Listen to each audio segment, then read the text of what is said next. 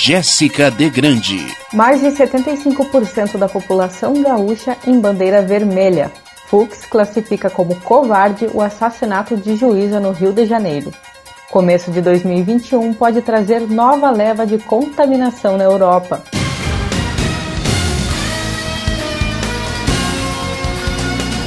Estação da Notícia. Mapa preliminar aponta 15 regiões de bandeira vermelha. Repórter Marcelo Vaz.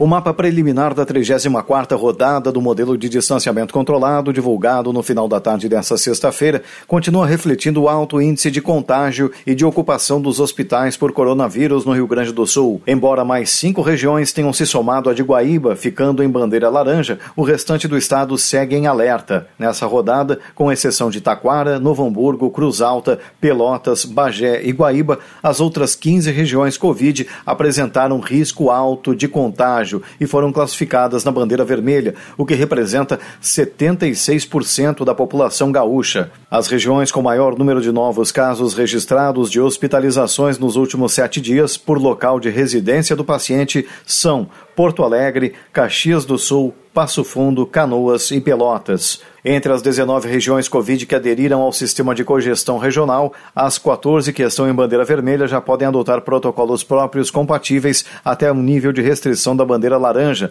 Já as cinco regiões classificadas em laranja, que estão na cogestão, podem utilizar protocolos de bandeira amarela se estiver previsto no plano de cogestão. As únicas regiões que obrigatoriamente têm que seguir as regras definidas pelo Estado são Uruguaiana e Guaíba, que não enviaram planos regionais. Municípios e associações que desejarem enviar pedido de reconsideração ao mapa preliminar devem encaminhar solicitação ao governo até às 7 da manhã do próximo domingo. Os pedidos serão analisados pelo gabinete de crise e o mapa definitivo será divulgado na tarde da próxima segunda-feira. Agência Rádio Web, de Porto Alegre, Marcelo Vaz. Construído em tempo recorde para atender a demanda de leitos gerada pela pandemia, o anexo do Hospital Independência na Zona Leste de Porto Alegre terá seu contrato estendido para 2021. O primeiro acordo previa que após 31 de dezembro, as 60 vagas voltadas a pacientes com coronavírus seriam transformadas em leitos de ortopedia e traumatologia, especialidade da instituição. Com a renovação do convênio junto à Prefeitura, a instituição continuará recebendo exclusivamente positivados da Covid-19. Outro ganho para evitar que a curva de mortes avance é a manutenção de uma UTI criada em setembro, que manterá os 10 leitos intensivos voltados à enfermidade. De acordo com o diretor médico e técnico do hospital, Ângelo Giuliani Chaves, o atendimento especializado será prestado até 30 de abril, com possibilidade de nova renovação. A passageira de uma moto morreu em acidente na RS 118 em Sapucaia do Sul, na madrugada desta sexta-feira. O veículo BMW com placas de Guararema, São Paulo, bateu em uma proteção lateral da rodovia na altura do quilômetro 4 às 3 horas e 30 minutos da manhã. O condutor, de 30 anos, foi levado ao Hospital Presidente Vargas. A passageira Karine Galhardo dos Santos, 30 anos, morreu no local. Conforme o batalhão rodoviário da Brigada Militar, a vítima usava capacete, mas ele acabou se soltando. A ocorrência foi registrada na Delegacia de Pronto Atendimento de Canoas. A Polícia Civil vai investigar o caso. Brasil ultrapassa 190 mil mortes por Covid-19, com 506 em 28 horas. Repórter Ana Paula Costa. O Brasil ultrapassa 190 mil mortes por Covid-19, com 506 registros nas últimas 24 horas. De acordo com o levantamento desta sexta-feira do Conselho Nacional de Secretários de Saúde, o CONAS, o total de vidas perdidas para a doença é de 190.488.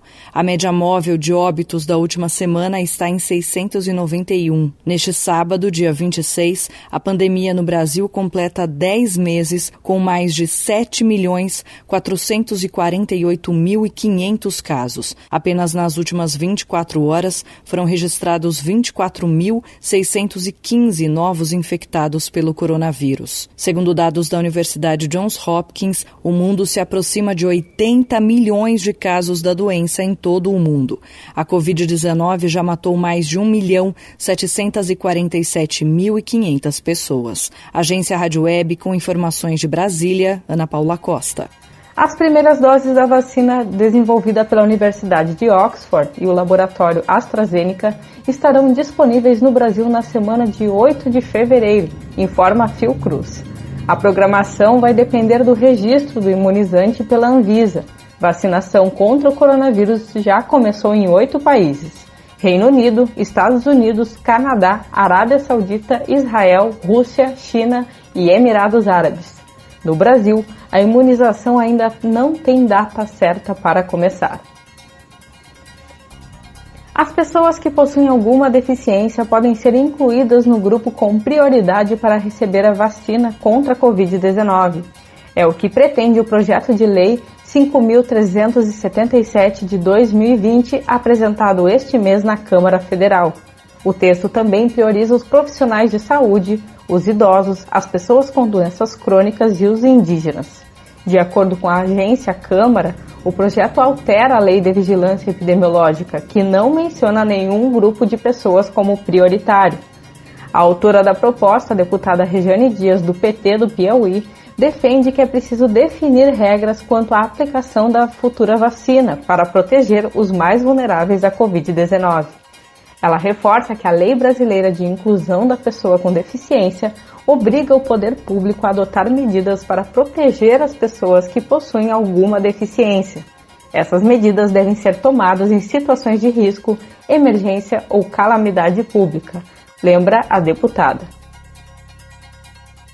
Bolsonaro diz ao STF que não se omitiu no combate ao desmatamento. Repórter Ana Paula Costa. O presidente Jair Bolsonaro, sem partido, disse ao Supremo Tribunal Federal que não se omitiu no combate ao desmatamento. O STF tinha solicitado com urgência na última quarta-feira informações a respeito dos dados anuais sobre desmatamento na Amazônia e das medidas de combate. A ministra Carmen Lúcia deu cinco dias para a resposta do Planalto e o pedido atendeu à ação direta de inconstitucionalidade por omissão protocolada pela Rede Sustentabilidade. Em um documento de 26 páginas por meio da Advocacia Geral da União, o presidente pede a rejeição da ação, nega que houve omissão e aponta as ações para enfrentamento do problema. Entre elas, o parecer indica um decreto de 2019 determinando que os ministros adotem medidas para o levantamento a focos de incêndio na Amazônia Legal, além do uso das Forças Armadas na região amazônica, a criação do Conselho Nacional da Amazônia Legal e a proibição do uso de fogo por 120 dias em 2020. Apesar do Bolsonaro negar que houve omissão, o Brasil registrou mais de 11 mil quilômetros quadrados de desmatamento na região entre julho de 2019 e agosto de 2020. Segundo o INPE, Instituto Nacional de Pesquisas Espaciais, houve um aumento de 9,5% na área desmatada em comparação com o período anterior. Agência Rádio Web com informações de Brasília, Ana Paula Costa. Após a prisão temporária nesta quinta-feira, Paulo José Arronense, de 52 anos, acusado de assassinar a ex-mulher, a juíza Viviane Vieira do Amaral Arronense, a facadas na frente das três filhas, teve a reclusão convertida em preventiva nesta sexta-feira. Após audiência de custódia, o homem foi transferido para a cadeia pública José Frederico Marques. Durante a audiência e na saída da delegacia, Arronense permaneceu em silêncio. O corpo de Viviane Arronense foi cremado neste sábado em um cemitério na zona portuária do Rio de Janeiro. Fux classifica como covarde o assassinato de juíza no Rio de Janeiro. Repórter Diego Cigales. O presidente do Supremo Tribunal Federal, STF, ministro Luiz Fux, classificou o assassinato da juíza Viviane Vieira do Amaral Arronense como covarde. Em nota, Fux, que também preside o Conselho Nacional de Justiça, o CNJ, destacou que o grupo de trabalho instituído por este órgão e pelo STF para o enfrentamento da violência doméstica contra a mulher se comprometem com o desenvolvimento de ações que identifiquem a melhor forma de prevenir e de erradicar a violência doméstica contra as mulheres no Brasil. O crime contra Viviane ocorreu na última quinta-feira na zona oeste da cidade do Rio de Janeiro. Ela era juíza do Tribunal de Justiça do Estado do Rio de Janeiro. Viviane foi esfaqueada na frente das três filhas pelo ex-marido Paulo José Arronense. A agência Rádio Web. Com informações de Brasília, Diego Cigales. O julgamento do maior processo contra o Google não deve ser realizado antes de 2023. A gigante da tecnologia é acusada em dois processos, na verdade de práticas anticompetitivas e formação de monopólio. Um dos processos foi movido pelo Departamento de Justiça dos Estados Unidos e o outro é uma ação conjunta de 38 estados americanos. Basicamente, os processos afirmam que o Google realiza práticas escusas para assegurar sua posição como o principal buscador da internet e manipula resultados das pesquisas para posicionar seus próprios produtos de forma mais vantajosa que os de seus concorrentes.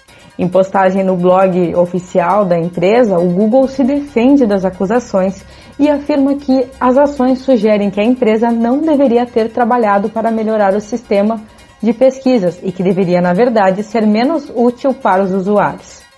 O Departamento de Justiça dos Estados Unidos, que, lembrando, é o autor de uma das ações, considera os processos grandes demais e sugeriu a data de 12 de setembro de 2023 para o julgamento dos processos, que devem ser unificados. Não houve objeções à sugestão.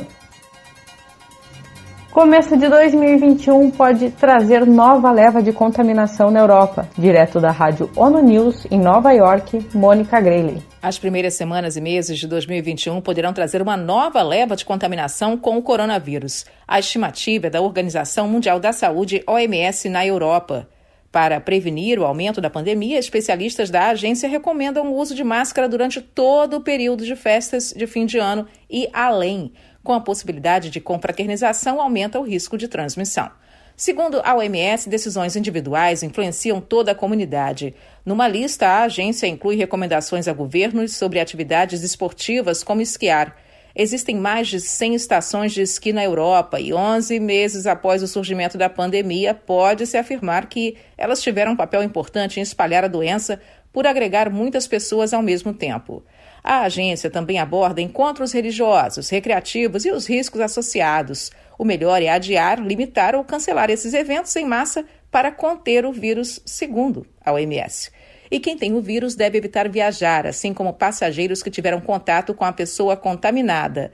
Nessa época do ano, muitas comunidades na Europa realizam celebrações, mercados de Natal, procissões religiosas para marcar o período. E para a OMS, cultos religiosos e missas devem ser realizados do lado de fora, em ambientes abertos. Pessoas mais velhas e frágeis podem ter dificuldade para pedir aos parentes que se distanciem fisicamente.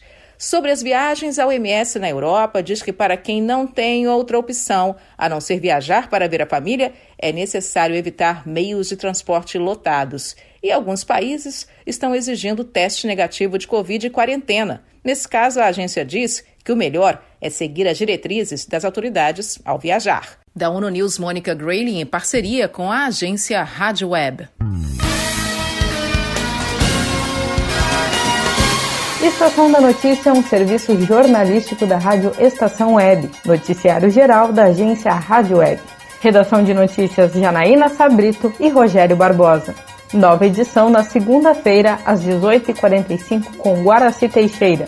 Fique agora com Estação da Música. Boa tarde.